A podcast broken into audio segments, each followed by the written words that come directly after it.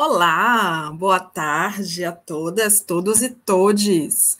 É, hoje está uma cara diferente, não é? Porque o nosso querido Denis de Oliveira tirou umas férias, então eu vou ficar aqui com vocês pelo menos por três programas para a gente fazer essa mesma dinâmica que o professor coloca aqui para a gente, né? Vamos conversar sobre o que a mídia anda falando nos dias anteriores a hoje. Então a gente vai Hoje a gente vai, por exemplo, falar sobre dois veículos hegemônicos, né, a Folha e, e o Estadão, sobre o que eles têm falado do, do, final de semana, no final de semana, porque eu achei bastante interessante a forma com que eles se, se colocaram diante de alguns assuntos que estão, sem, estão sendo bem importantes para a sociedade brasileira. Eu preciso aqui dizer para vocês que eu estou uma pessoa nervosa, porque fazer esse programa no lugar do professor Denis é de uma grande responsabilidade. Então, eu espero de verdade que fique bom, que esteja bom e que vocês gostem.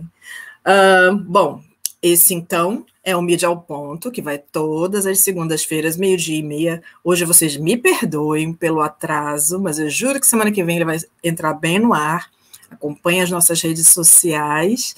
E vamos lá.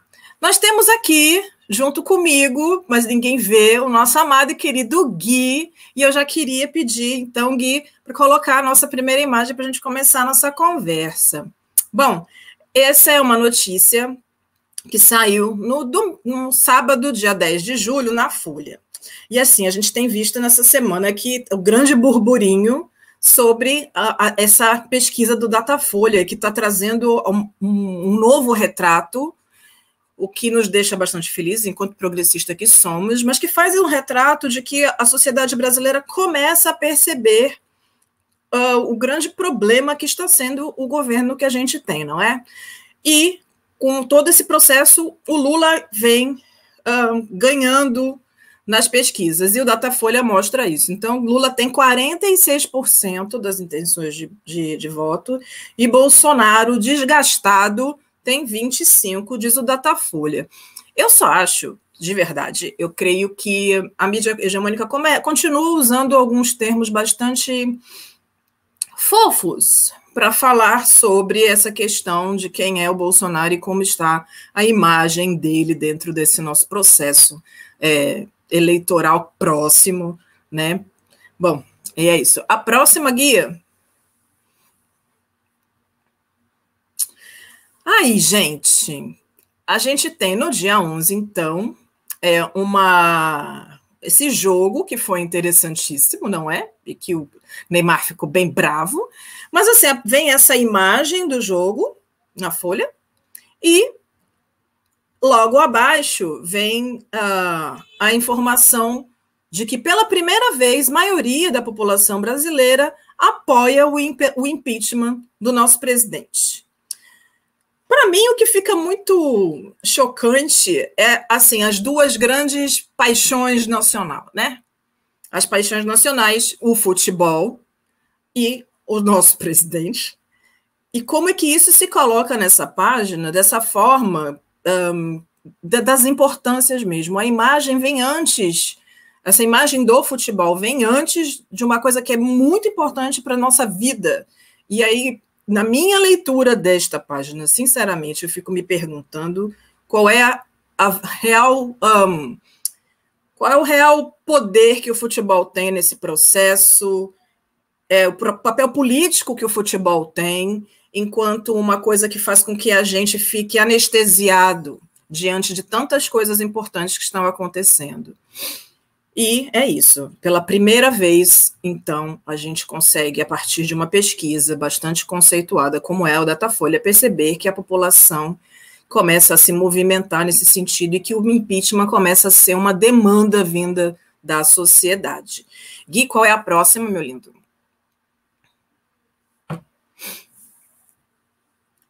Ai, gente, o Estadão me faz chorar de vez em quando, porque eu fico pensando nesses homens que constroem esses argumentos e tem uma.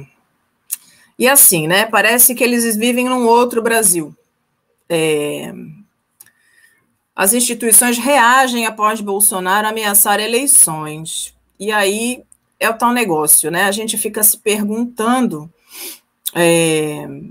por que, que um presidente da República que faz tantos, tantos erros, que está tão nítida um, os indícios que colocam nele a culpa sobre muitas coisas e a gente continua patinando. E aí ele diz com todas as letras que se não houver uma é, eleição limpa, com voto impresso, sendo que ele também foi eleito todas as vezes com os votos eletrônicos, que se essa eleição não for limpa, ou seja, do jeito que ele quer, que não haverá eleição. E aí eu me pergunto, por que, que ele acha que ele tem esse poder?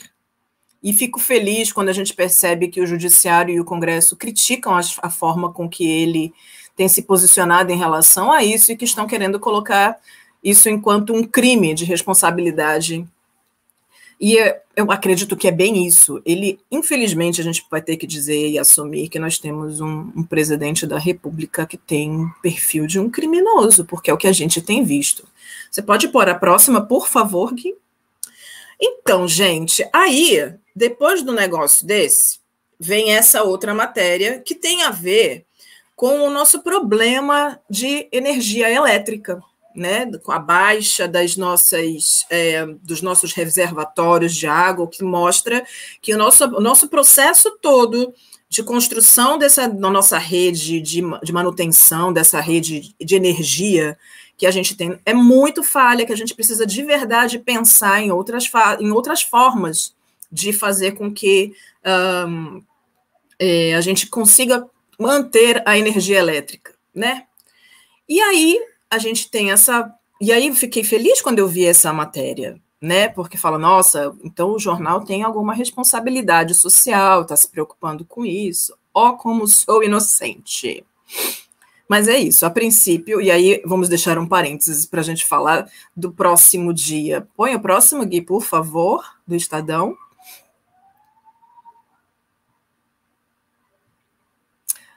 Olha que coisa bonita, minha gente. Um dia eles estão lá falando sobre a possibilidade da gente ter problemas porque não há água para ser um, represada, portanto, teremos de fato vários problemas de energia elétrica. Aí, como o agro é pop, o agro é tudo, não é mesmo? Estamos aqui falando então que o agro em alta cresce o consumo de luxo no campo. E aí eles estão falando sobre compra de barcos. 53% a receita agrícola deve subir ao ano. E aí eu lhes pergunto, minha gente, quando a gente está falando sobre a questão do agrícola, a gente pensa por que, que estão matando os indígenas nas suas reservas? Por que, que não querem mais? Por que, que estão flexibilizando, inclusive, uma lei que vai, fazer, que vai dificultar a questão da demarcação dos territórios indígenas? Por que, que a Fundação Cultural Palmares não mexe mais e parou completamente com os processos de demarcação de territórios quilombolas? Porque o agro é pop, o agro é tudo. E é isso, eles estão conseguindo, a partir dessas flexibilizações que o governo federal vem dando, conseguindo ter acesso a passar a boiada, não é mesmo?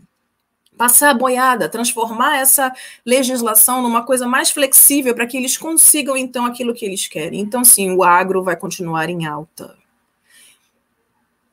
E aquela água que está faltando num canto está sobrando para o agro. E aquela água que está faltando para a gente, para construir as nossas, para alimentar as nossas hidrelétricas, para fazer com que as, as famílias que são ribeirinhas tenham acesso a uma água de qualidade, pois é, está indo para aqueles que vão ficar com 53% de aumento na sua renda, porque afinal de contas a pandemia vai fazer alguém ficar bem, né? O povo pobre e preto e periférico, assim, a gente já sabe muito bem como é que as coisas vão acontecer. A próxima, meu querido, por favor. Gente, aí é para é me dar coceira, porque eu fico com coceira, não tem jeito. Aí o Estadão ai, coloca lá então que a inflação parece uma coisa boa para os estados, não é? Então, com inflação, a arrecadação dos estados subiu 45 bilhões de reais. Pergunto para vocês, os a gente está passando aqui, né, que os recursos de janeiro a maio aliviam o aperto financeiro e ajudam governadores às vésperas das eleições. E a gente já está no processo de fato eleitoral. Pergunto a vocês quem é que está conseguindo, dentro desse processo de pandemia, se mantendo em isolamento e fazendo, e passando fome, sem ter acesso à água, como que a gente consegue ainda colocar como uma manchete, pensando que o jornalismo é um trabalho feito focado na mudança social, ou como um trabalho focado na sociedade, para quem fala efetivamente esse jornal. Isso é importante que a gente observe quando a gente pensa nesses jornais hegemônicos, não é? Pode pôr o próximo, por favor, Gui. Aí a gente começa a entrar num espaço mais legal, assim, que dá uma amenizada no coração. A revista Fórum tem um, um, uma forma de lidar com, com as notícias que eu acho bastante interessante, no sentido de que elas colocam é, o peso social que essas notícias realmente devem ter. E quando eles dizem Bolsonaro mente, já vacinamos mais de 50% da população, a gente já sabe que isso é uma grande balela, porque ele está em, em, um, em campanha. Nós, enquanto jornalistas, em alguns momentos, a gente precisa seguir as redes sociais para escutar essas coisas que este, que este presidente da República fala. A revista Fórum faz isso, e os jornalistas da revista Fórum são extremamente competentes nesse sentido. O, e assim, é isso. A gente está na mão de um homem que é maluco.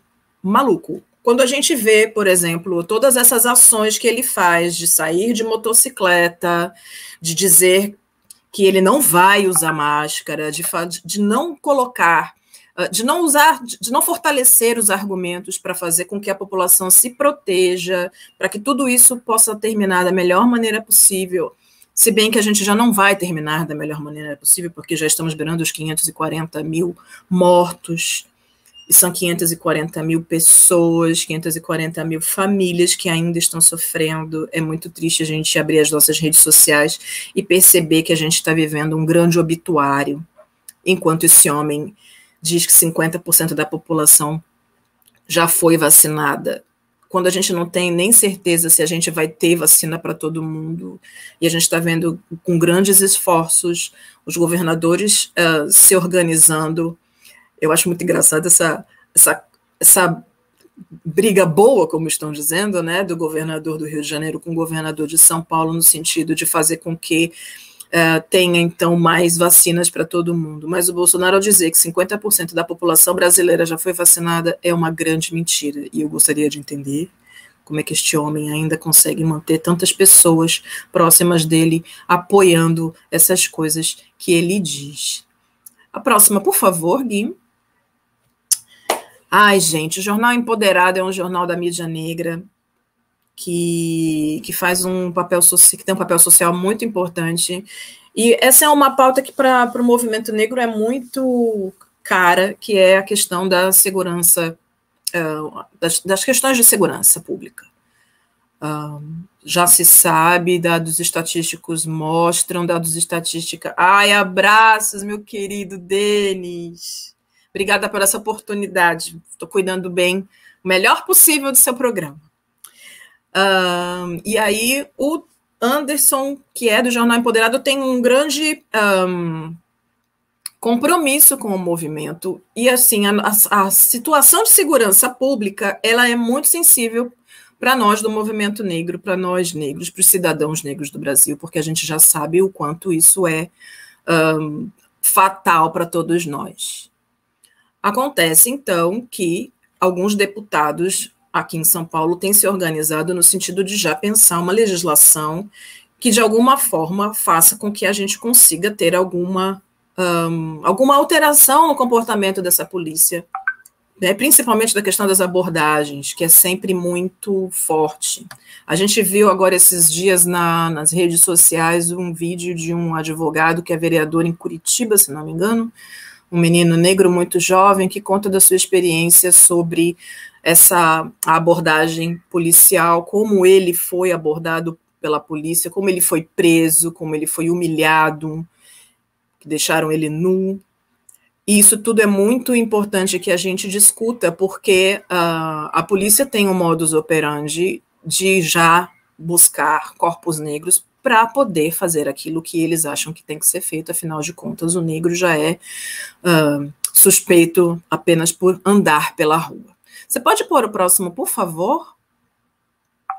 Então, no dia 8, houve uma audiência pública né, com o deputado Jesus, Uh, e, com o, e com a Assembleia da Alesp, e aí Sandra Mariano da CONEM, um, a presidente da, da União pela Igualdade Racial, Rosa Mariana Cleto, enfim, uma série de pessoas importantes, o Edson França, um, Gil Marcos, enfim, uma série de pessoas que são muito importantes para a luta do movimento negro e para o fim do racismo dentro das estruturas públicas também. E é muito importante que a gente pense nesse processo como um processo de transformação, porque nós estamos num momento em que a violência policial é pauta dentro de outros lugares do mundo. Há, alguns dias atrás, a gente, eu tive acesso a uma matéria que saiu em Portugal, falando sobre a violência policial no Brasil e como o povo negro sofre profundamente com tudo isso. E a gente pode lembrar a chacina do Jacarezinho, a chacina de Osasco, a chacina da Candelária, a gente pode pensar nas pessoas que vivem morrendo nas favelas do Rio de Janeiro, São Paulo, de Fortaleza, em Manaus. Se a gente for olhar para o público que. E aí a gente está falando de público. Um, essa questão toda de, de, das pessoas estarem sendo presas sem nenhum grande, sem julgamento, um, e quando a gente vai olhar para a cara da população negra que está dentro desses presídios, a gente vê que é isso. Muitas vezes ninguém está aqui dizendo que são pessoas que de fato não fizeram alguma coisa, mas é necessária humanidade para tratar esses corpos negros que estão nessa situação. Isso é muito importante que a gente pense. Pode pôr o próximo, por favor. Aí, minha gente, pensando nisso, a gente vai dar uma dica de leitura que eu vou dizer. Aí a gente fica como, né? Exibida, feliz, orgulhosa de poder fazer parte de um círculo e de conviver com, com uma pessoa tão espetacular como o professor Denis de Oliveira. E aí, a minha dica de leitura para vocês é o livro recém-lançado do professor Denis, Racismo Estrutural, uma Perspectiva Histórico-Crítica. Esse livro traça, então, dentro de um processo histórico, a construção da argumentação de como isso, uh, de como o racismo estrutural se colocou e se manteve e se transforma, e o que é maravilhoso, as inquietações. Como o próprio professor Denis disse, sua, existe um curso, se você comprar este livro da editora Dandara, você vai ter acesso, você pode ter acesso também a um curso que foi oferecido gratuitamente, para que está no canal da editora da, da FES, né, da Fundação FES, e que ali conta toda a estrutura. Então, cinco grandes intelectuais, contando com o professor, foram convidados para fazer uma, um curso sobre o, cada capítulo do livro. E ali a gente tem, então, possibilidades de discussão, de entendimento sobre o conteúdo uh, que vem dentro do livro do professor. É uma leitura importante para a gente entender esse nosso momento político. É uma leitura importante para a gente conseguir se inspirar e entender que, de repente, existem possibilidades de transformação social e que a gente precisa de verdade de algumas possibilidades de pensamento, de ação e de entender que sim, somos parte desse país enorme, que falar de política é necessário, que atuar dentro de algum movimento social que tenha uh, que faça sentido para você é importante. E a gente também precisa entender que a nossa estrutura social ela é forjada em cima de práticas racistas, sim, e que o racismo não é um problema do negro, é um problema criado para negro. Então, todos nós precisamos pensar como lidar com isso, e esse livro vem ao encontro dessa, dessa necessidade de transformação social. Gente, hoje é meu dia de estreia e aí eu estou muito feliz com tudo isso. Um, por conta disso, o programa hoje vai ser só um pouquinho mais curto.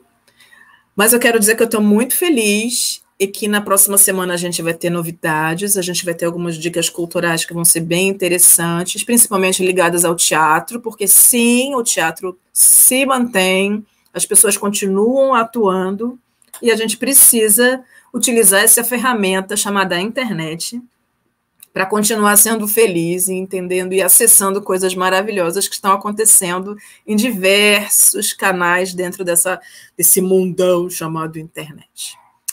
Então, hoje nosso programa para por aqui. Quero convidar vocês para continuar uh, curtindo. Ai, obrigada, gente. Estou feliz de estar aqui. Um, quero convidar vocês a continuar curtindo as nossas publicações, se inscrevam no canal, deem o seu like. E é isso, gente. Um prazerzão estar com vocês aqui e até segunda que vem.